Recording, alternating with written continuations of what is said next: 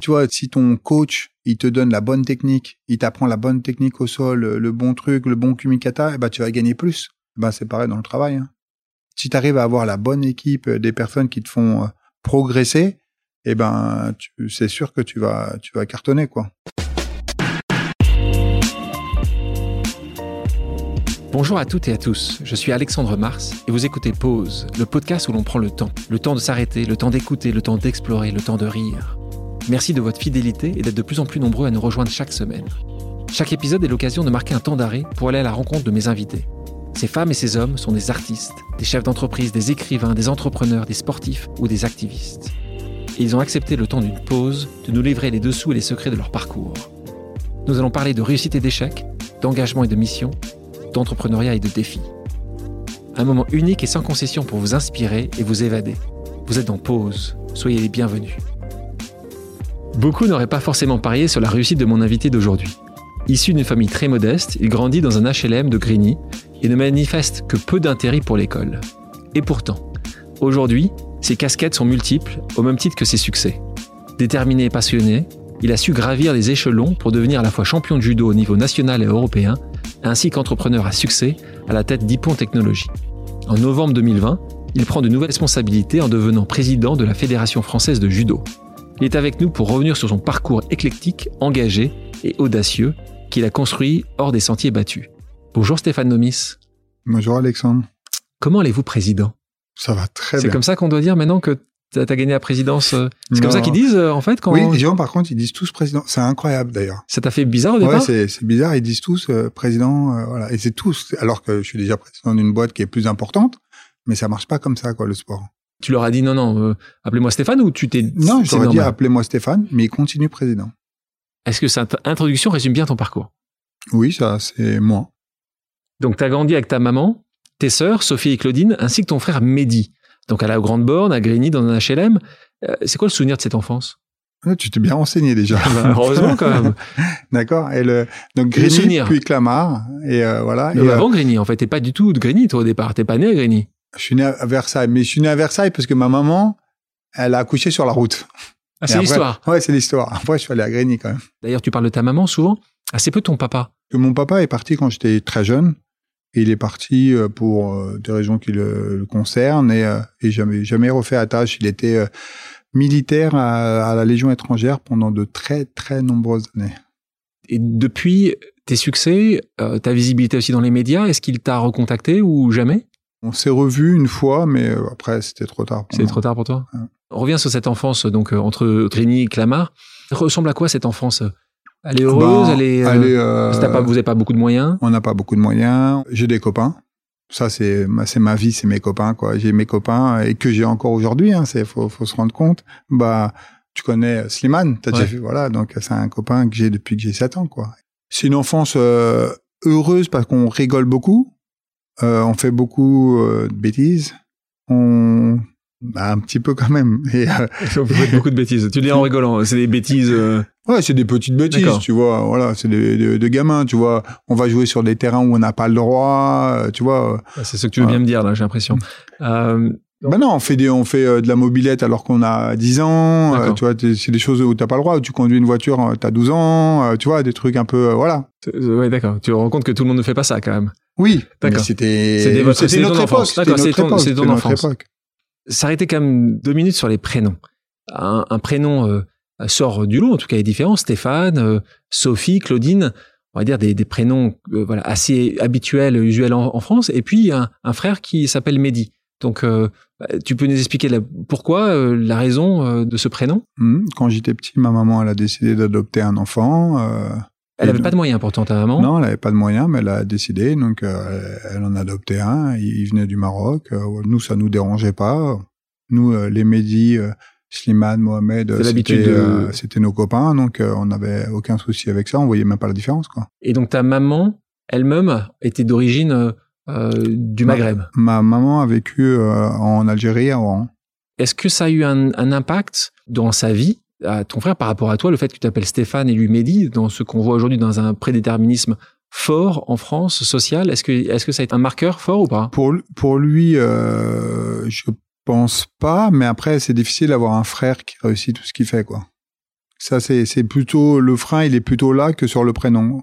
Ce qui a été moins compliqué pour les sœurs? Ouais, ce qui a été beaucoup moins compliqué pour les sœurs. Tu parles de cette vie qui a l'air assez assez magique quand tu es jeune à, à, la Grande Borne, et tu disais aussi que souvent euh, ça tournait autour de la cage à poules.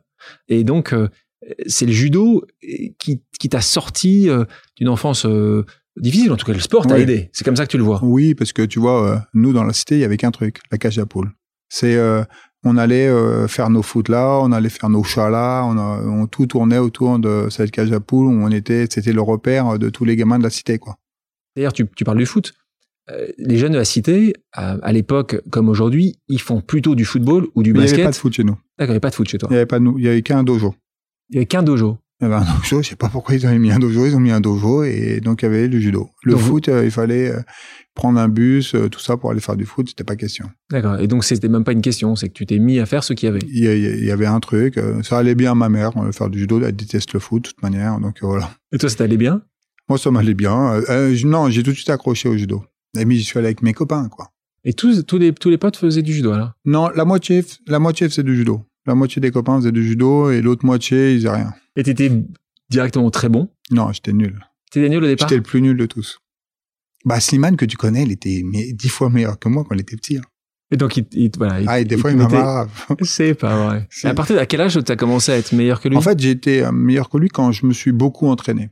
Quand j'ai commencé à vraiment beaucoup, beaucoup m'entraîner. En fait, j'ai jamais lâché l'affaire, moi. Et euh, je me suis entraîné toujours plus que tout le monde. Parce que j'ai compris que j'étais pas très fort, mais j'avais que ça, quoi. Je, me- je, je vivais pour ça, quoi. Donc, ça, t'as toujours expliqué ça euh, depuis que je te connais en disant t'es es, peut-être moyen euh, sur, par rapport aux compétences, mais tu travailles plus que les autres. Donc, pour toi, la valeur travail, c'est la valeur cardinale. Ouais, pour moi, il n'y a pas, il y a pas plus important que le travail. Parce que si tu veux y arriver et tu travailles, tu te mets, tu te donnes les moyens, tu y arrives. Parce que si tu te donnes vraiment les moyens, tu trouves les options. Tu trouves vraiment toutes les options. Et je- moi, je pense qu'il y a toujours des options.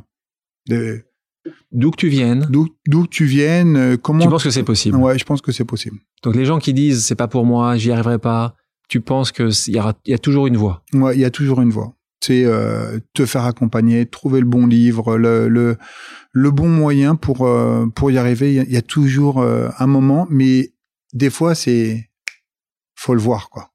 Et si tu le vois pas, tu rates et t'es mort quoi. Dans le bouquin euh, Ose que tu as peut-être lu et que j'ai écrit, il y a cette question-là justement que je pose qui est est-ce que c'est plutôt du travail, de la chance, une bonne équipe Pas de chance. Toi, tu crois pas Il y a pas de chance. Pas de chance. Même pour être champion, il y a pas de chance. C'est le travail. il y a, il y a le travail, après il y a, le talent. évidemment, chance. évidemment, il y a le talent. Euh, euh, voilà, Teddy Riner, bon bah, il, mais il travaille, il il travaille plus que les autres Ouais. euh, champions de, de sa catégorie de poids. J'en suis sûr et certain. Ah ouais, ouais, il y a pas de, y a pas photo. Il fait plus que. Raconte-moi, avant qu'on dans le judo, raconte-moi ton premier combat, tu t'en souviens? Tu le perds alors? Ouais, mes premiers combats, tous, je Ouais. les perds.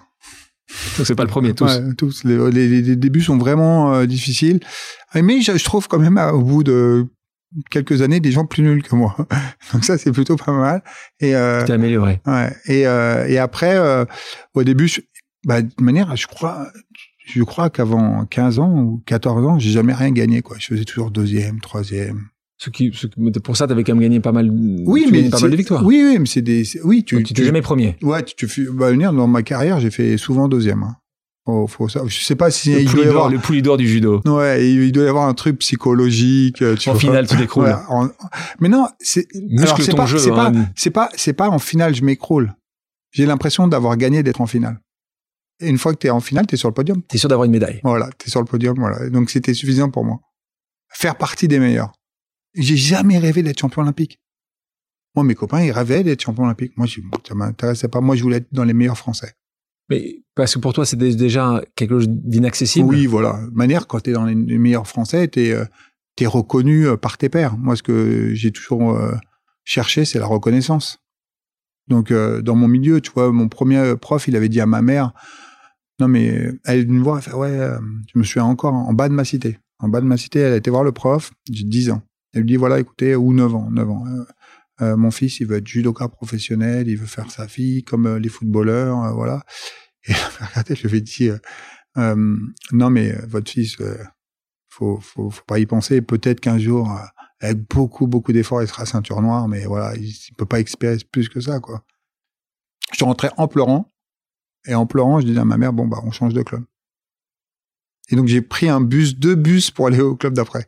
Waouh. Et donc, voilà. Tu te souviens du nom de ce maître? Ouais. Tu te souviens son nom? Ouais, bah oui. C'est bien Ah, ça. il m'a choqué. Il, En plus- il exerce encore ou pas? Ah, je pense qu'il est Le président de la fédération, plus- il faut peut-être faire une recherche. En plus, il, euh, ce gars-là, il c'était un puriste japonais dans l'âme, tout ça. Mais, euh, mais bon, il avait pas, apparemment, il avait pas l'œil. Il n'avait pas l'œil. Ah non, c'est c'est- c'est On certain. peut le dire comme ça. Il avait, il avait oublié. Et donc c'est vrai que cette reconnaissance pour toi était une reconnaissance que tu n'avais pas eue, que tu n'as jamais eue en fait, dans, Oui, dans ta voilà. famille, dans Voilà, le travail, au, lycée, au collège. Voilà. Tu étais déjà heureux d'être à ce niveau-là. Tu penses si tu t'en voulais encore plus, tu aurais pu accéder? Parce que c'est aussi le point. hein, Tu, est-ce que j'ai- faisable Ouais, d'aller plus je loin, pense, plus haut? Je pense, bien sûr. Bien accompagné. Tu penses? Même ouais, sans les, tu Oui. dis t'avais pas Oui, le talent. Non, mais j'avais pas le talent, mais j'aurais pu faire mieux parce que j'ai pas fait les bons choix. Tu vois, je aujourd'hui, je me fais beaucoup coacher. Je je- j'écoute les gens qui ont mieux réussi que moi. Je je euh, j'apprends tous les jours et, et je donne ça à mes équipes aussi. J'ai- Je les fais coacher. euh, tous ceux qui ont besoin d'un coach, euh, je mets les moyens parce que je sais que c'est important, tu vois. Et ben, euh, si j'avais choisi le bon coach au bon endroit, en, en au haut niveau, eh ben, je pense que j'aurais fait mieux. Alors même si euh, j'ai battu des champions du monde, des champions olympiques, euh, voilà, mais je les ai pas battus au bon moment. Tu parlais des coachs, tu parlais du, men- du mentoring, euh, qui est un sujet euh, qu'on aborde aussi assez souvent aujourd'hui. Est-ce que tu penses que tu étais capable d'écouter aussi? Parce que c'est ça la difficulté. Souvent, est-ce que tu étais, est-ce que t'es- étais Mm. à l'écoute suffisante? Souvent, les gens disent c'est mon coach qui n'était pas forcément au niveau. Mais est-ce que tu étais là pour l'écouter? Ou est-ce que tu en faisais qu'à ta tête? Non, j'en faisais, j'étais un rebelle. T'es un rebelle. J'étais un rebelle. J'avais une sorte de haine en moi. Je, je voilà, je voulais absolument. Euh, J'écoutais personne. euh. Donc ça aurait été un autre coach, coach Ouais. n'aurait pas changé forcément. Si un coach qui a, si j'avais trouvé un coach euh, qui sait gérer les cas difficiles, euh, voilà, il y en avait, mais j'ai pas été les voir.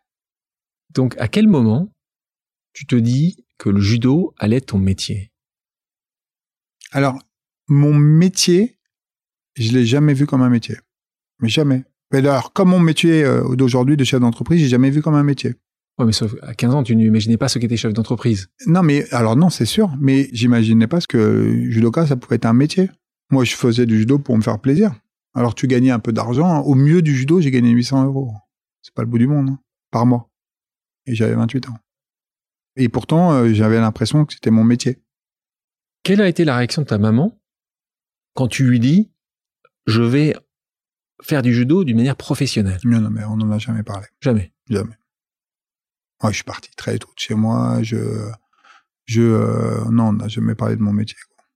Euh, ni issu du judo, ni issu d'aujourd'hui? Alors, si, on en parle maintenant. On en parle, mais à l'époque, on parlait pas trop euh, de, de ça, et voilà. Quand elle t'a vu dans les médias, quand elle te voit dans la presse, elle est fière de toi? Oui, Elle te le dit? oui, oui, elle est, elle est fière de moi. Elle te le dit C'est les sœurs qui te disent ça ou toi elle te le dit? Non, euh, non, elle est contente, elle me le dit. Elle me le dit. Elle me le dit. Elle, euh, je pense pas qu'elle pouvait imaginer que j'aurais euh, cette réussite-là un jour. Quoi. Bon, elle me dit aussi que je vais passer la voir. Et tu passes pas. Elle est restée à Grigny? Non, elle est à Clamart. Elle est à Clamart. Et, c'est vrai, je passe pas assez la voir. Maman, il va passer te voir un peu plus. On est en 90, euh, tu passes à l'INSEP. Alors là, Ouais. c'est l'endroit, tu peux peut-être expliquer ce qu'est l'INSEP pour nos auditrices et nos auditeurs? C'est vraiment le centre des champions.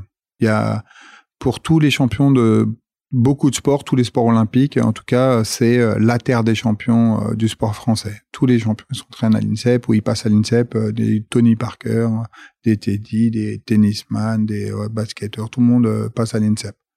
Et c'est fantastique, je sais qu'au début, pour aller à l'INSEP, je devais avoir euh, 16 ans, ma première carte que j'ai fabriquée moi-même, parce que j'étais faussaire de cartes. D'accord, ça c'est dans les petits, dans les Ouais, petits délits, ouais. c'est ça que t'avais ça aussi Ouais. dans les petits délits? Ouais, bah parce que tu pouvais pas rentrer, tout le monde pouvait pas rentrer. J'ai escaladé la barrière, je passais en dessous. euh. Mais t'étais membre ou pas de l'INSEP? En fait, l'INSEP, c'était un endroit ouvert où il y avait tous les meilleurs judokas et tu pouvais aller t'entraîner. Et les gens, ils te disaient rien. De manière, t'allais t'entraîner pour te faire casser la gueule. Allé sur les meilleurs. Quoi. Ils te défonçaient. Moi, il- je suis rentré des fois le soir, je devais avoir 17, 18 ans, je rêvais que d'un truc. C'était de me faire agresser dans le métro. Ou qu'il y ait une agression pour aller me défouler. C'était ça mon truc. Tu vois, j'avais envie. T'avais envie de, de, envie de de la j'avais- castagne, quoi. J'avais envie de cogner quelqu'un. ou deux, même, ou trois. Genre, j'y aurais été, c'était sûr, quoi. Tellement il m'avait fait mal à l'INSEP, voilà. Donc, je fraudais, mais comme c'est le meilleur endroit où tu pouvais euh, t'entraîner, euh, voilà, quoi, c'est, c'était là que ça se passait, quoi. Et, et, donc là, tu, tu deviens, ce qui est important, c'est un fait, c'est un fait d'armes. Tu deviens champion de France en 1993. Ouais. ouais alors là, là, c'était vraiment les, le, le, meilleur moment parce que c'est six ans après quand même mes premiers cours. Ouais. Ouais, c'est, c'est long. C'est très, très long. C'est toi, tout ça long. À, chuter, à chuter, à chuter, c'est très long à chuter. Ça veut, donc à chuter, je veux dire, parce que tu as fait beaucoup, Tu connais un peu le sport de combat. Tu, fais, tu sais bien que tu, chutes très souvent. Ouais. Tous les sports de combat, tu chutes, tu chutes pas autant oui, que dans vrai, le judo. Quand vrai, je pense dans le judo, vous êtes, vous êtes un peu maso, je pense. Il y a beaucoup de, beaucoup de chutes. Hein. Et donc, 93, t'es champion tu fais les Europes, donc tu fais Mm. les championnats d'Europe en 96. Si tu dois nous dire le plus beau de tes moments en judo, c'est ta première victoire, le, Ouais. les France. euh, Non, j'ai deux moments incroyables dans ma vie euh, de judoka. Un, quand j'étais Benjamin, quand j'ai fait deuxième de mon club. C'est voilà deuxième de mon club, c'était euh, voilà c'est c'est le Nirvana. souvenir. Ouais, c'était ouais voilà j'étais deuxième dans mon club, c'était la classe. Ça c'était mon premier. Et le deuxième, c'est quand j'ai gagné une compétition internationale. Je suis allé avec mon prof de club, j'étais à Longjumeau, je suis allé avec mon prof de club euh, à ce tournoi de visée. Et euh, on est allé ensemble euh, à deux euh, en voiture, c'est lui qui conduisait. Et je suis arrivé là-bas, il y avait l'équipe de France. L'équipe de France était avec l'équipe de France, mais moi je suis arrivé avec mon club. À l'époque, on pouvait faire ça. Euh, Des fois, dans certaines compétitions, on peut faire ça. Et j'ai battu tout, j'ai battu tout le monde. Je gagne et je bats euh, des médaillés mondiaux tout ça, alors que j'avais pas encore ce niveau-là. Mais j'étais, euh, Ah, c'était, tellement c'était, euh, c'était un truc de dingue qui s'était passé. Parce que l'équipe de France, euh, eux, pour eux, j'étais euh, juste euh, Du club de Longjumeau. Voilà, du club de Longjumeau. J'étais personne, même s'ils me voyaient à l'entraînement me faire casser la tête tout le temps, ils s'en foutaient quoi. J'existais pas. Et, euh, et donc voilà, là, j'étais trop fier de moi. Et tout le retour, euh, on a chanté du Jodassin euh, avec mon prof, c'était mortel. C'est génial. Et il s'appelait comment? Euh, Marquez. Si tu devais être un autre sportif, tu serais qui aujourd'hui? Quel est le sportif qui, qui soit t'impressionne ou, ou que, que t'apprécies, que t'aimes? Moi, moi, j'adore euh, Federer. J'adore euh, Federer. Je trouve qu'il a un jeu incroyable. Euh, Il était, il a réussi à se transformer aussi, hein, parce que c'était un mec qui cassait ses raquettes, qui est devenu un mec qui casse plus ses raquettes, zen, qui a fait voilà, et mais qui a progressé sur lui, qui s'est amélioré, qui a au fur, au fur et à mesure, et qui est toujours euh, sympathique. Je l'ai croisé une ou deux fois, il a toujours été sympathique. Toi, tu, Tu cro- tu croises Roger Federer comme ça. Ouais. D'accord. Et, euh, et le et derrière euh, voilà lui puis euh, voilà le, le magicien Zizou quoi. Ah. Lucie, tu, tu le croises? Non, je l'ai jamais croisé lui. Ouais, Tiens, donc par Zi- contre, j'ai- ouais. Zidane. Donc là aussi, tu, tu sais c'est son histoire qui t'in- qui t'interpelle, son. Ouais, mais c'est parce que j'étais fan quand j'étais petit quoi. Tu vois, j'étais vraiment euh, vraiment un, un gros gros fan de lui euh, quand j'étais petit. Gros. Papa de trois enfants, Andrea, Charles, Calixte. Est-ce qu'il pratique le sport? Non. Non, tu peux pas dire ça. On t'a pas entendu. Non, tu peux parler un peu. Je non. vois que t'es- non, d'accord. Ah, c'est horrible. Non, il pratique pas le sport. Euh, si Calixte un peu plus, il fait, il est un peu plus sportif. Il fait euh, de la C'est natation le plus et jeune. Ouais, le plus jeune, la natation et un peu d'escrime. Mais euh, j'ai des enfants qui font pas le sport. Mais ça doit être dur pour eux. Je sais pas pourquoi, mais ça doit être dur. Bah, y vois à la maison, euh, des, des- ils voient des, des champions tout le temps. Mais bah, tu voilà. aurais pu les amener au dojo, tu aurais pu les. ils ont pas accroché. Ils ont pas accroché. Ils ont pas accroché. Tu sais, où ils, ils ont pas envie de me, euh, me ressembler, je pense. Je pense que c'est ça le sujet. Ils ont pas envie de me ressembler, ils ont pas envie d'être comme moi. Pas sûr qu'ils aient envie de beaucoup travailler comme moi. Problème. Ah, Je sais pas si c'est un problème. Ah bah, tu, tu nous as, défini au départ que, que, que sans travail, il est quand même difficile Ouais. de. Euh, Peut-être qu'il part, de, dit- il part, de, il plus haut que toi. hein. Ouais, j'ai pas dit de travailler. J'ai dit de beaucoup travailler. Il y a quand même une nuance, tu vois. Les gens qui travaillent normalement, bah, ils vont réussir normalement, quoi.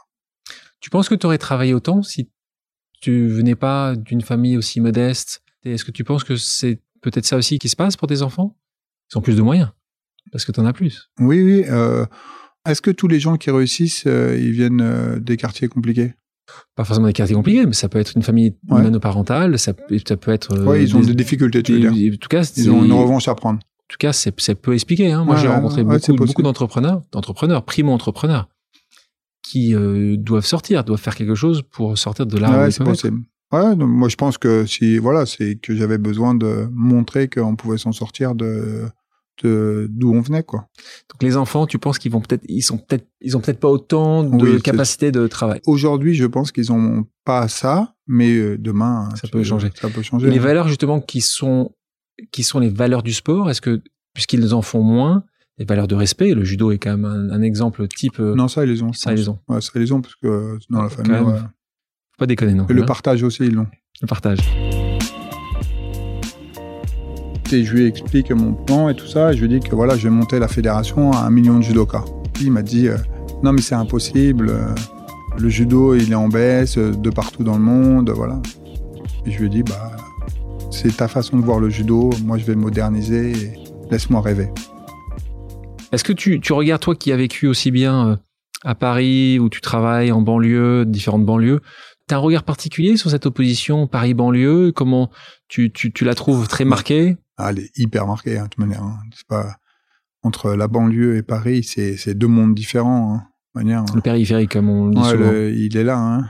C'est notre mur de Berlin. Ouais. Eh ben, c'est pareil. Tu jouais comme ça Tu plus jeune, tu, tu ouais, venais euh, de temps à Paris ou euh...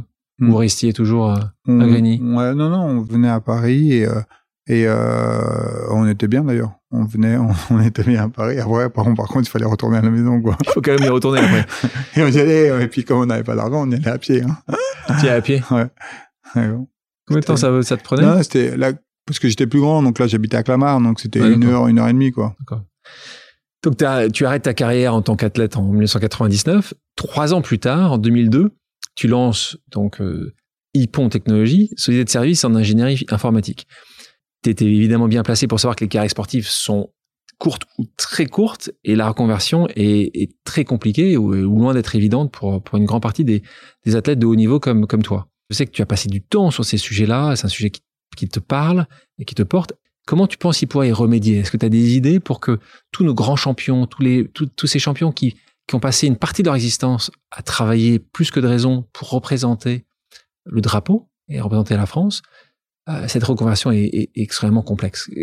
C'est complexe parce qu'ils s'en foutent. Ils s'en foutent complètement. C'est c'est parce que tu as envie. Tu as envie d'être champion. Eux, ils ont vraiment, vraiment envie d'être champion. Ils ont, ils aiment ça. Ils ont envie d'être champion olympique. Surtout qu'à l'époque, euh, à mon époque, c'était pas aussi médiatisé qu'aujourd'hui. Tu vois, aujourd'hui, c'est euh, ultra médiatisé. Donc, euh, même si tu fais juste les Jeux olympiques, c'est, ça veut tout dire, tu vois. Donc, ils veulent que ça, quoi. Ils ne veulent que ça. Donc, l'après, c'est, ça les, ça les touche peu, quoi, en fait. Donc, c'est difficile de, d'essayer de leur vendre l'après carrière alors que euh, ils sont dans leur carrière. C'est vraiment très difficile. T'as beaucoup, as beaucoup essayé, toi. Hein. Ouais, j'essaye euh, régulièrement, mais même quand je leur dis, il faut aller aller une fois par semaine dans une entreprise, aller voir ce que ça fait ici et ça. Je, tu vois, je suis président du pacte de performance, donc j'ai vraiment essayé euh, tous les jours de de leur vendre des partenaires et pour qu'ils travaillent chez eux, mais ils arrivent pas. Tu peux nous rappeler le pacte de performance? Le pacte de performance, c'est euh, une fondation, tu es nommé par le ministre des Sports, euh, le président du CNOSF, euh, la présidente du comité paralympique. et, et le but de ça, c'est de trouver des partenaires à tous les, les jeunes qui vont faire les Jeux olympiques et qui sont en difficulté financière, seuil de pauvreté. Comment s'est passée justement cette transition pour toi? Il y a un autre judoka euh, très connu euh, qui a été champion olympique, euh, qui a été assez assez important dans cette transition. Thierry Ray, tu peux tu peux nous expliquer un peu comment s'est passée cette transition à cette création d'entreprise? Alors en fait, en 99, quand je perds les Europes, parce que tu perds, je perds parce que j'arrête le judo parce que je perds les championnats d'Europe hein, quand même. Je fais cinquième et derrière, je me dis bon bah je suis pas né pour être champion. C'est la pire des places, hein, cinquième. Hein. Ah, c'est horrible en judo. Il n'y a pas de quatrième, tu es troisième, cinquième, voilà, c'est horrible.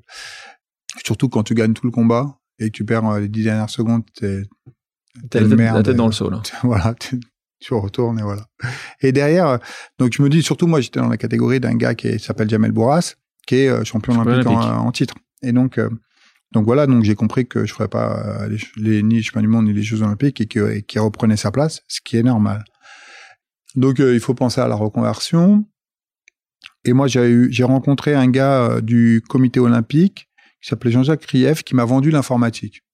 Donc, euh, je me souviens de ce gars et euh, il m'a vendu l'informatique et euh, et j'ai compris, c'était donc les années 2000, tu vois, que ça démarrait, qu'il y avait un truc qui se passait dans l'informatique et voilà. Et donc j'ai essayé de voir, je me suis accroché, voilà. Donc là, tu deviens développeur Microsoft? Ouais, non. Administrateur système et réseau. Donc je lui demande de faire comment il me dit c'est lui qui m'explique euh, pour le mieux c'est de faire un, truc facile et administrateur système euh, et réseau c'est facile c'est Microsoft t'as un diplôme au bout de trois mois euh, voilà. Et je demandais à Thierry Ray de qui était président du PSG de me le payer. Il me dit mais c'est quoi ton truc c'est quoi l'informatique c'est quoi mais il me le paye quand même le il te le paye. Il me le paye il me le paye il me le paye. Ou le PSG me le paye. J'étais trop content je réussis voilà. Et après je vais installer des imprimantes c'est moins, c'est moins glamour. Alors tu dis ça, tu dis ça, tu dis, moi qui travaille, traverser le monde pour des compétitions, je me retrouve dans un bureau à installer des imprimantes. C'est ça. À 30 ans, tu te retrouves dans un bureau. Et, rapidement, tu comprends que c'est pas pour toi? À la tour EDF, la tour Playel. Tu vois, tu imagines comment elle est grande. Tu passes d'un truc où euh, tout le monde te demande des autographes et les gens, ils t'adorent et tout ça, à un truc où t'es personne, tu n'existes pas, tu es transparent. Le mec qui installe les imprimantes, il est transparent hein, dans une entreprise. Et en plus, j'étais dans une, j'étais, rentré dans une, entreprise de prestation, une euh, SS2I à l'époque. Mais j'ai vite compris un truc que moi je gagnais. Alors j'étais quand même heureux parce que je gagnais 1200 euros. Tu gagnais plus. Que plus que au judo. C'était incroyable. Là, j'étais vraiment une merde. De, mais... mais je gagnais plus que quand j'étais un champion. Ça a posé un problème quand même. Hein. voilà. Et donc derrière, et j'ai compris que celle qui gagnait de l'argent, c'était la commerciale qui roulait en Z3, à joli. Et euh, la voiture. la voiture. et qui, elle, a gagné de l'argent en me vendant moi. Et, et donc, et donc là, je, j'ai commencé à comprendre comment ça marchait. Et je me suis dit, mais, et puis au bout de trois mois, dans cette euh, entreprise-là, je me suis, j'ai une nana qui m'a mal parlé euh, euh, dans, dans, un des étages et j'ai dit bon, bah, j'arrête de faire ça et voilà. Et donc je quitte cette société-là et j'ai un copain qui montait une start-up. Euh, il, a, il les années 2000, 2001, euh, c'était la folie. Hein, tu connais bien Oui. Tu connais bien Oui, connais très bien. voilà. Et lui, il a, il a touché de l'argent. Euh, ils avaient pris 20 millions. Il euh, voilà, il lançait une, une, boîte. Il me dit viens, tu seras directeur informatique. Et moi, toi, tu avais trois mois d'installation réseau d'imprimante. D'imprimante, voilà. Oh, je lui dis bah, bien sûr. Bah oui, je viens. Et donc j'y vais.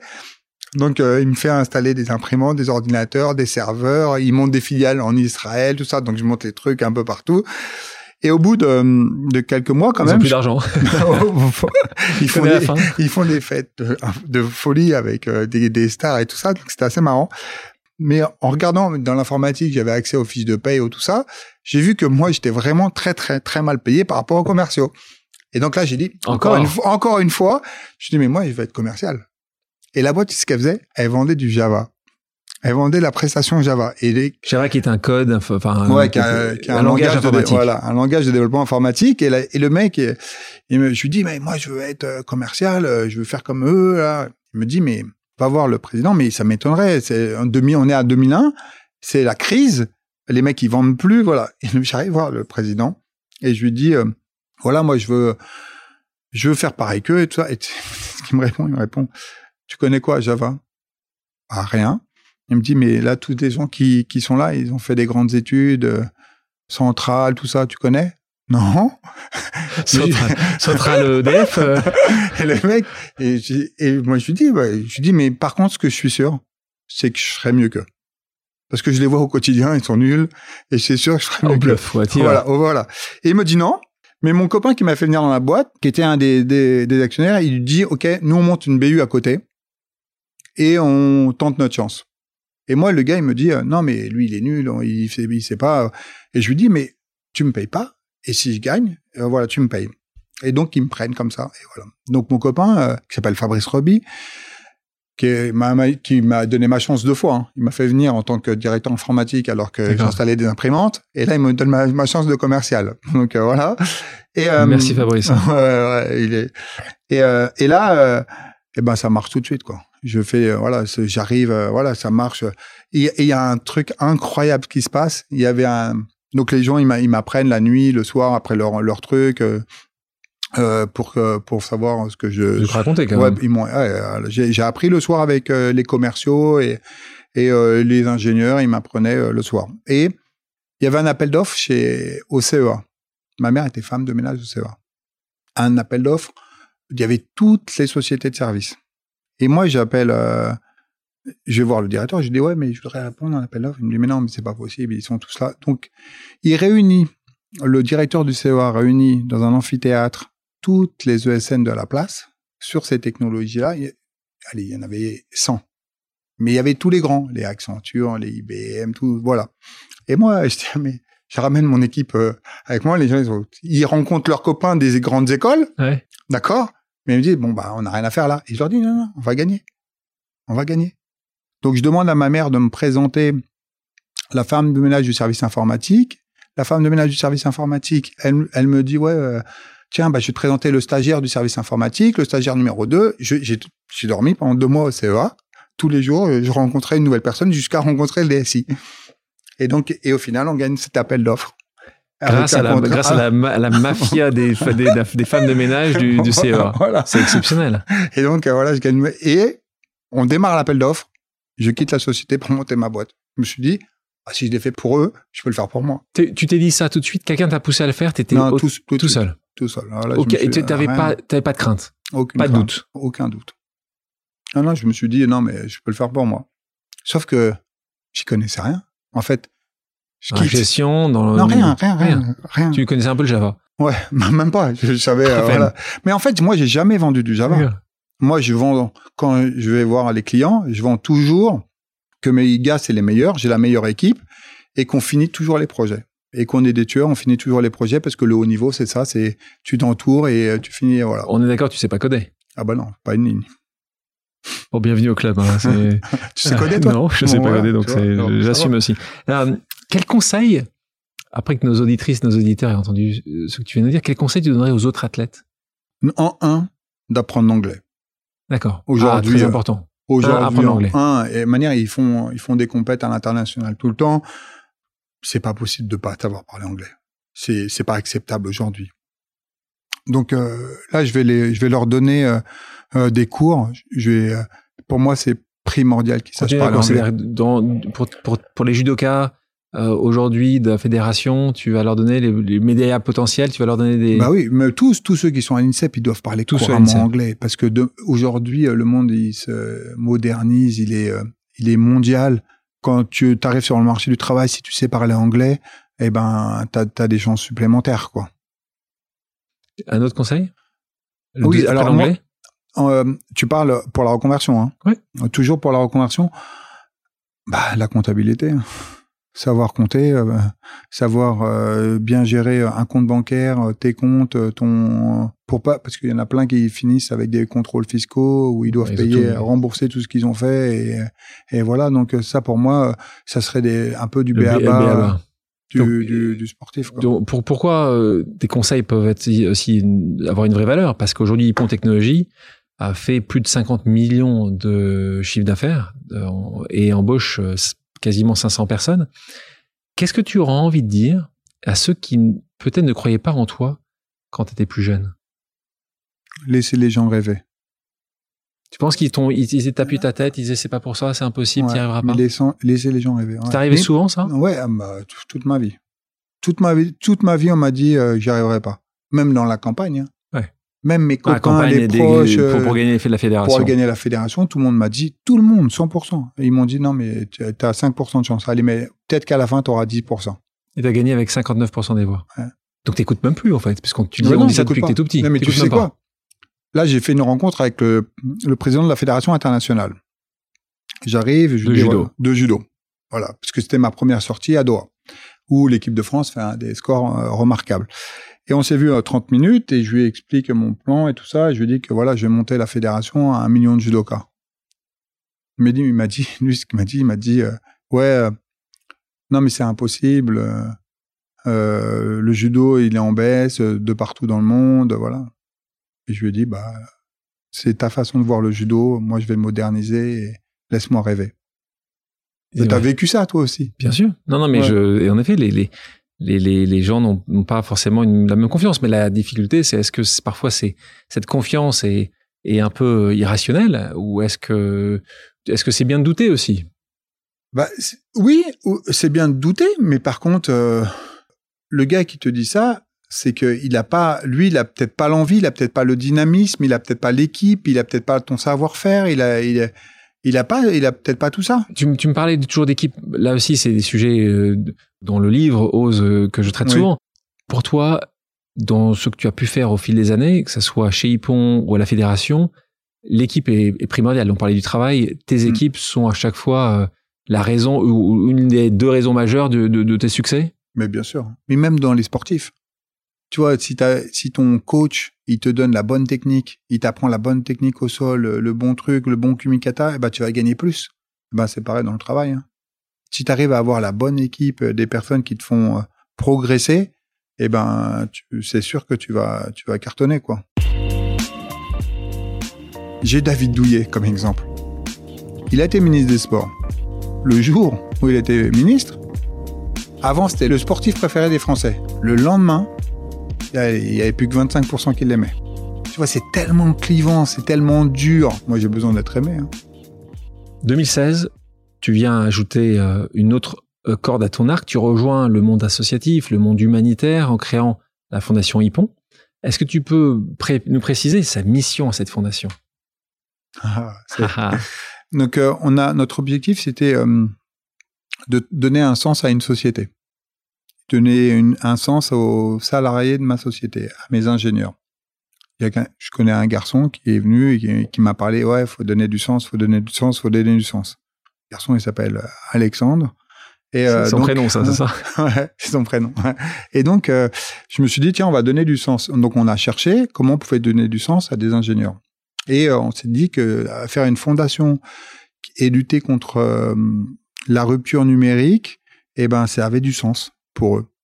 C'est-à-dire que aider les gens qui n'ont pas les accès à Internet, à l'éducation numérique, ça a donné du sens à ce que eux faisaient tous les jours. Parce qu'eux, ils ont eu les moyens de le faire, ils ont appris, ils en vivent.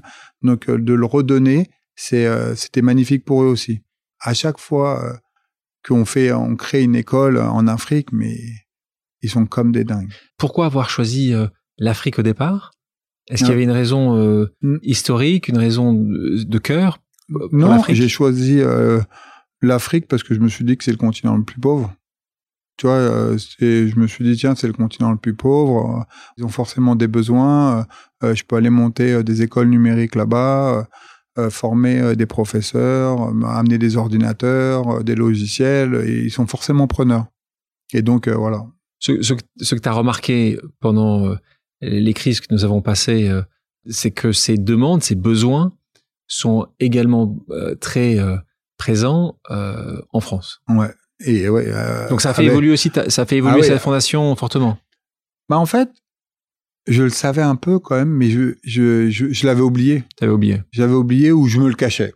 Peut-être que je me le cachais, que la pauvreté, elle était à côté de Paris, quoi. Donc, première crise qui arrive, ouais. Euh, mars 2020, tu te retrouves, ou avril 2020, tu fais quelque chose de spécial, tu apportes des ordinateurs dans euh, ta ville de Grigny pour que les jeunes qui n'ont pas forcément accès et qui doivent continuer à suivre les cours puissent avoir euh, accès à ces cours-là. Donc ça, là, tu, là, tu remarques la, l'injustice sociale euh, qui existe euh, encore une fois dans ta ville, mais comme dans mm. beaucoup d'autres villes en France. Ouais, là tu t'aperçois que les enfants ils n'ont pas d'ordinateur chez eux. Quoi. Ils ont ils ont des téléphones. Ouais. tous euh, ils ont des téléphones plutôt bien, d'autres moins bien. Et donc ils suivent les cours sur téléphone ou avec le téléphone des parents. C'est c'est pas possible, tu vois, c'était pas possible. Et comme ils pouvaient pas aller à l'école, c'était les parents qui photographiaient des feuilles euh, en photocopie et qui les donnaient euh, sur le palier à d'autres enfants. Tu vois, c'était pas, c'était pas acceptable, tu vois, pour faire les cours, pour faire le suivi des cours, euh, c'était pas, c'était plus possible, tu vois. Et donc, en offrant ces ordinateurs, au moins, ils ont pu suivre les cours, ils ont pu, on leur a pu leur donner des compléments de cours ou des cours plus adaptés à leur niveau, parce qu'il y en a qui étaient déjà en échec scolaire, donc ça, ça leur a permis de remonter, et on a pu juger que ça leur a permis de remonter, c'était super, quoi. Et puis, quand tu viens et que tu apportes une solution à un vrai problème qu'ils ont, tu vois, ils sont contents. Moi, les mamans, elles me donnaient, elles me ramenaient des gâteaux. c'était, c'était mortel. Ça t'a fait du bien? Ouais, c'était mortel. Ouais, ouais c'était bien, c'était bien parce que c'est une bouffée, hein. C'est, euh, tu vas, tu, tu te sens vivant. Tu te sens utile. Ah ouais. Ouais, utile, ouais, aussi. Utile, ouais. Mais même, ouais, je dirais plus que utile, tu vois, tu, tu participes, quoi. Ouais. Ah, mais tu es dans l'action, toi. Ouais. Et donc, euh, non, c'était génial. J'ai adoré. Et donc, maintenant, on veut développer plus. Mais...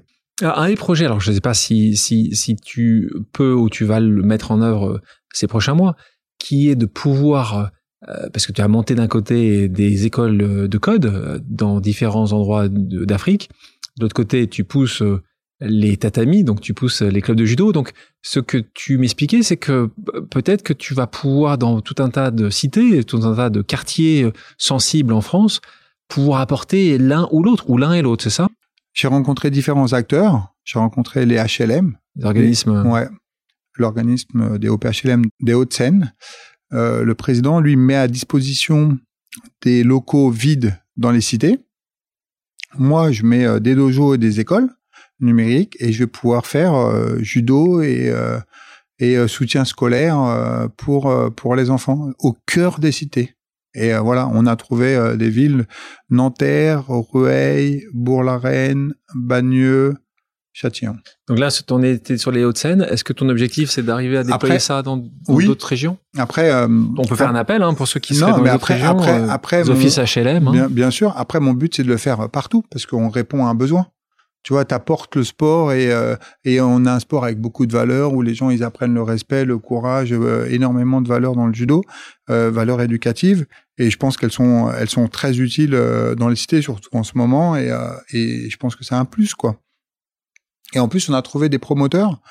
Là c'était FH qui nous crée et qui nous crée les salles gratuitement. Donc on a tout gratuit donc magnifique. Privé, hein. Ouais. Donc ta maman qui était communiste, je sais pas si elle est encore communiste d'ailleurs, et déléguée syndical national, c'était quand même euh, important. Hein. C'est elle qui justement t'a transmis ces valeurs de partage et d'entraide? Oui, je pense que ça, c'est, euh, je pense qu'elle me les a transmises et euh, on en a souvent parlé. Alors on parlait pas trop politique parce que j'ai pas trop aimé la politique moi. Je suis pas trop, je suis pas un fan de politique. Mais par contre, le partage, je l'ai toujours vu aider les gens. Tu dis ça d'une certaine manière, en, partant sur le combat que tu as mené pour gagner la fédération, euh, t'es en plein dedans. Mais non, mais c'est du sport. C'est pas de la politique, tu vois. Une élection, c'est du sport. Ouais, là, c'est une... alors. Il y a quand même beaucoup de politique pour avoir pas... les. Ouais, mais c'est pas de la politique, droite, gauche, euh, tout ça. C'est euh, c'est un un programme des des idées. Bah, c'est la même chose droite gauche. Tu as un programme. Ouais, ils ont des, des, idées bien arrêtées sur des sujets très compliqués. Ou... Plus com ouais. ouais. plus compliqués en tout cas, j'ai l'impression. Donc tu es entrepreneur, mais le juno te quitte pas. En 2013, tu deviens président du club Flamme 91, troisième club de France et le premier club junior. T'es revenu dans ce monde-là parce que ça te manquait. On a gagné la Champions League. Et, ah, voilà. Il y a une Champions League au judo pour ceux qui ne, voilà. Et t'as la Champions League au judo, donc bravo. Ça te manquait tellement? Ouais, alors... Ils t'ont appelé, il y avait un, non, oui, un copain m'a appelé pour me dire, ouais, est-ce que tu aimerais pas reprendre notre club, parce que c'est le club de Longjumeau, où j'ai gagné cette fameuse euh, compétition. C'est ce club-là que j'ai repris, j'ai changé le nom. il y avait une, ouais, il y avait une histoire, il y avait une histoire de cœur. Hein. C'est le premier club où j'ai fait du haut niveau. Et euh, derrière, euh, c'était euh, pour moi, c'était revenir, revenir aider ce que le juno m'avait donné. Mon but était de donner et de, de redonner. Redonner, exactement. Donc, tu décides de t'attaquer à la Fédération française de judo en pour en prendre la présidence. Comme tu l'expliquais au préalable, objectif très compliqué, en tout cas pour un certain nombre de personnes, dont un certain nombre de tes amis, président qui était sur en place depuis plus de 15 ans. Euh, j'aimerais que tu racontes un peu la campagne, mais avec des questions très précises. Quel a été le pire moment de la campagne? Les affaires sexuelles.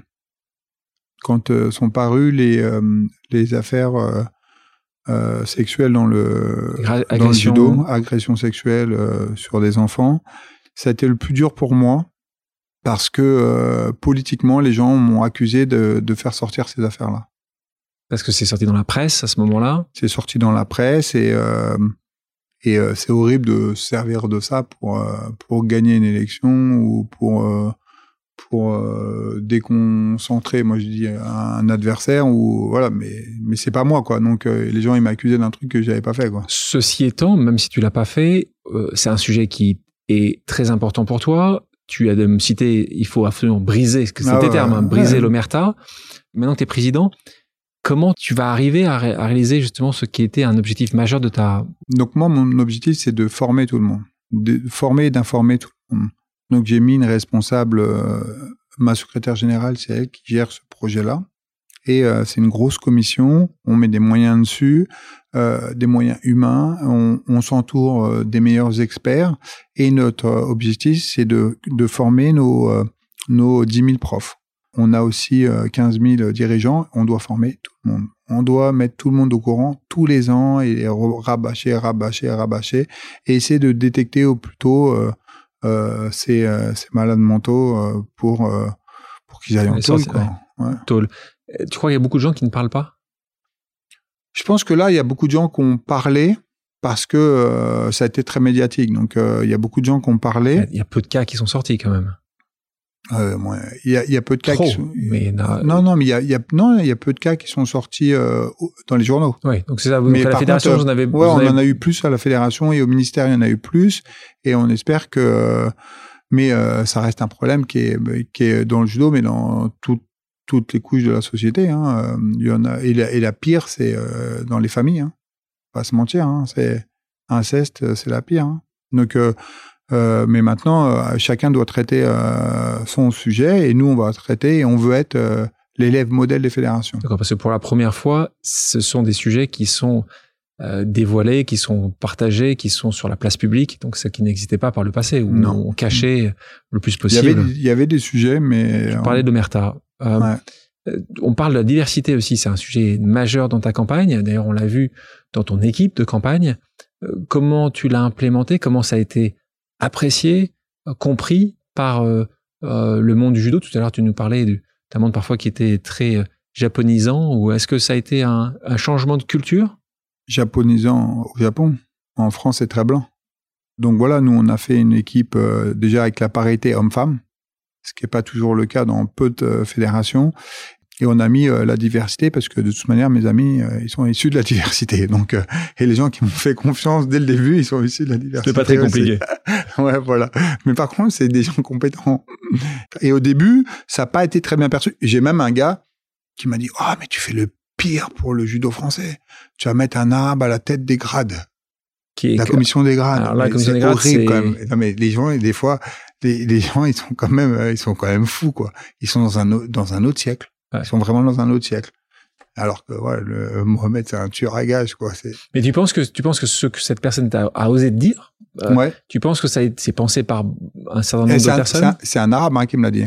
C'est magnifique. Ah là, c'est un arabe parce que lui, il, s'est dit qu'il ça allait. Il, pouvait se le permettre. Ouais, il peut se le permettre et il, pensait que ça allait être le clash absolu du monde du judo, quoi. Que je pouvais pas faire ça et voilà que parce que lui il sent qu'il y avait un problème avec ça. Et donc, euh, voilà. Et tout compte fait, il n'y a, a pas de problème et euh, ça se passe bien. Bon, de toute manière, j'ai changé toute la commission. En tant qu'ancien athlète de haut niveau, parlons d'un autre sujet majeur dans ces prochaines années, les Jeux Olympiques de Paris 2024, euh, qui est un sujet donc euh, très important, euh, comme, comme, comme on le sait. Et pour moi, pour être administrateur euh, et ambassadeur de, ces jeux, c'est vraiment un sujet qui, qui m'est très cher. Mais comment tu le vois, toi, maintenant que tu es président, pas entrepreneur, mais là avec ta, ta casquette, comment tu le vois, cette, ces jeux? Bah Moi, je les vois comme des jeux de, tout, de tous les Français, vraiment. mais j'aimerais. Le problème, c'est que en disant ça, j'aimerais vraiment que tout le monde joue le jeu. Mais en fait, aujourd'hui, on joue plus le jeu du sport. là. C'est fini euh, le jeu du sport. Tu vois, ce que j'aimerais aussi, c'est que tous les territoires français, on leur donne la chance de pouvoir jouer le jeu euh, euh, des, des, des JO. Ce, qui est le cas, il y a un programme qui s'appelle Terre de Jeux que tu connais, mm. qui permet justement de montrer que les, Jeux Olympiques ne seront pas uniquement à Paris ou à Marseille ou à Lille, parce que c'est là où, dans quelques territoires où il y a des, des stades pour le, en particulier pour le football. toi, c'est ta vision, c'est que ça soit ça SM sur tout le territoire. Oui, moi, il faut que ça. On est en Des dojos, vous en avez combien euh, Nous, on en a France 6000 dojos. 6000 dojos. on a 6000 dojos. Et on, on est en train de. 36 000 communes, c'est c'est quasiment. Voilà. Ouais. Et le, calcul est vite fait. Et on est, on est en train de préparer un, un Tour de France. On, on va, on va, on veut dynamiser euh, Paris 2024. On veut être la première fédération qui dynamise Paris 2024 avec ses champions et ses, et ses clubs et ses ligues, et, mais surtout le territoire. On, on, parlait de, tu parlais de dynamisme, tu parlais de dynamiser euh, le judo. Euh, on parle de ce sport, de ces autres sports de combat qui ont pris beaucoup d'ampleur ces dernières années. Comment toi tu le vois au niveau de la fédération? Tu vois ça comme comme comme des concurrents, des amis, C'est euh? des amis. Les sports de combat, c'est des amis. tous les autres sports de combat Mais bon, je vais les ramener à la maison. Tu vas ramener à la maison? C'est ça l'objectif bah oui, Je sais pas comment tu vas faire. C'est ton talent. Je, voilà, c'est Beaucoup de travail. Euh, après Stéphane Nomis, président de la Fédération française de judo, Stéphane Nomis, ministre des Sports, t'en dis quoi? Oh, euh, pas du tout. Pas du tout. Pas du tout, j'aime pas la politique. Et puis, j'ai un exemple qui est magnifique. J'ai David Douillet comme exemple. Il a été ministre des Sports. Le jour où il était ministre, avant, c'était le sportif préféré des Français. Le lendemain, il y avait plus que 25% qui l'aimaient. Donc c'est, tu vois, c'est tellement clivant, c'est tellement dur. C'est, moi, je vais pas, moi, j'ai besoin d'être aimé. Hein. T'as besoin d'être aimé. Stéphane, nous terminons toujours ce podcast par justement un quiz, deux propositions, une réponse possible que tu peux développer ou non. Est-ce que tu es prêt? 75 hmm. ou 91 91. Diplôme ou expérience? Expérience. Se dépasser ou dépasser les autres? Se dépasser. Kimono ou costume? Kimono. Justement, Teddy Riner ou David Douillet? Teddy Riner. C'est facile. Bah. Il t'a, soutenu. Il y en a un des deux qui t'a soutenu dans la, dans la ah Déjà, il y en a un qui était contre moi. David Douillet, il était dans l'équipe en face. Et, euh, Je comprends pourquoi t'as pris Teddy Riner, là. non, non, c'est pas pour ça. C'est pas pour ça. C'est que euh, Teddy, il a eu la chance de faire euh, une troisième médaille olympique. Oui, avec, toi en tant que président. Avec moi en tant que président, t'as bien compris. Il t'appelle président? Il m'appelle président. Il envoie des textos président. Président, j'adore. entrepreneur ou athlète? Entrepreneur. Entrepreneur. C'est euh, c'est un truc incroyable d'avoir la liberté de pouvoir créer ce que tu veux et développer ce que tu veux. Bureau ou télétravail? Ah, alors ça, je veux bien la développer parce qu'à un moment, j'étais à, j'étais à fond bureau, bureau, bureau, bureau. à chaque fois, pendant dix ans, on m'a parlé de télétravail. J'aurais dit, mais c'est quoi cette merde? C'est pas possible. Jamais je vais vous laisser aller. J'ai aucune confiance en vous. Et maintenant, je jure que par le télétravail. En fait, le télétravail, euh, ok, il s'est imposé à moi, mais en fait, ça marche à mort. Quoi. Les gens, si tu les impliques, ils sont si euh, tu les responsabilises, euh, il n'y a aucun souci, euh, aucun sujet avec le télétravail, quoi. Pour tes 500 employés, c'est bon ça. T'as ah plus besoin de bureau en fait. Ouais, j'ai plus besoin. Mais alors c'est bien de les réunir. Ils sont contents de revenir régulièrement, essayer ça, mais ils font comme ils veulent. En fait, en fait, il y a qu'une chose qui est importante, c'est que le travail soit fait, quoi. Que le, gars, si son travail, il met une heure ou il met 18 heures, c'est tant que le travail est fait, il est fait, quoi. Sport collectif ou individuel? Sport collectif. T'as hésité Bah oui, parce que le judo, c'est un sport collectif, en fait. Tout le monde croit que c'est un sport individuel, mais le judo, tout seul, tu, tu, tu coach, tu, impossible. Coach, pour toi, c'est... Non, mais même ton partenaire. Il n'y a pas de partenaire, pas de judo. Ouais, mais c'est le jeu de tennis. Ah non, non, tennis, tu peux jouer, tennis, tu peux jouer contre un mur. D'accord. Tu gagnes pas Roland Garros contre un mur quand même. Voilà. Hein. Okay. Ah, mais c'est vrai, mais, tu peux jouer. Le judo, tu peux pas en faire tout seul. je vois le commercial qui se réveille en toi. Tu, tu es en train de me vendre ce, ce, que tu veux me vendre. Hein. Euh, talent ou travail Travail. Ouais, travail, je te dis. Voilà, c'est mon, c'est mon truc, le travail. Même si le talent, il y en a. Hein. Agir ou penser? Ah, Moi, agir. Toi, penser. si les auditeurs et les auditrices ont des questions, peuvent-ils te contacter sur les, tes réseaux sociaux? Bah oui, moi je suis un accès facile à tout le monde. Tu peux nous les indiquer? Alors, euh, mon Instagram c'est euh, Steph Nomis. Et euh, tu nous dis autre chose? LinkedIn, non, le, euh, ah, Twitter et, LinkedIn, ouais, LinkedIn, je, c'est Stéphane Pornomis. Stéphane, merci d'avoir accepté mon invitation. Merci à toi, c'était cool. Merci à toutes et à tous d'avoir pris le temps de faire une pause avec nous. J'espère que l'émission vous a plu, inspiré ou fait réfléchir. Si c'est le cas, je compte sur vous pour le partager avec vos proches, laisser un commentaire et mettre la note de 5 étoiles sur les plateformes d'écoute. Si vous voulez me suggérer des invités ou simplement me faire part de retour, vous pouvez me contacter via LinkedIn en tapant Alexandre Mars ou bien m'écrire à l'adresse suivante, le podcast pause at gmail.com.